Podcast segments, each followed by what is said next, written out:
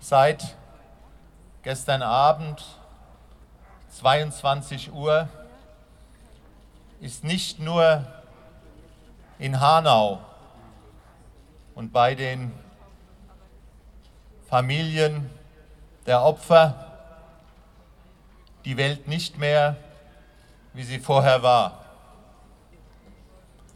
Und liebe Mitbürgerinnen und Mitbürger, dieser, dieser Tag, diese Stunden werden auf immer zu den schwärzesten Stunden unserer Stadtgeschichte zählen. Der Bürgermeister von Hanau, Klaus Kiminski, war das. Auf der Mahnwache stehen alte neben jungen Menschen und viele verschiedene Sprachen werden gesprochen. Wenn denn gesprochen wird. Denn gesprochen wird auf der Mahnwache eigentlich wenig. Nur vereinzelt hört man Demosprüche, wie man sie aus antifaschistischen Demos kennt. Doch die verhallen dann meistens schnell wieder. An diesem Tag sollten die Betroffenen und die Trauer im Mittelpunkt stehen. Denn auf dem Marktplatz stehen einige Menschen, die an dem Tag eine Person verloren haben, die ihnen nahe stand. Immer wieder sieht man Menschen, die Bilder von Opfern in der Hand halten. Mit der Trauer gehen die Anwesenden unterschiedlich um. Einige Menschen zünden Kerzen an und andere wiederum beten und rezitieren gemeinsam eine Sure aus dem Koran.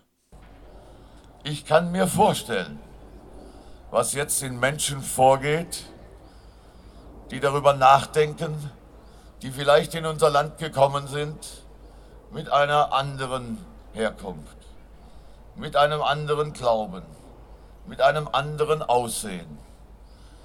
Sagt Volker Bouffier, der Ministerpräsident von Hessen. Er hat es gesagt, der Anschlag von Hanau war ein Angriff gerade auf diejenigen, die nicht weiß sind, die nicht in das Weltbild von Rassisten passen. Trotzdem, die Reden halten an diesem Abend andere Menschen. Drei Männer nämlich. Der Bürgermeister von Hanau, der Ministerpräsident von Hessen und der Bundespräsident. Bundespräsident Frank-Walter Steinmeier hört ihr gleich.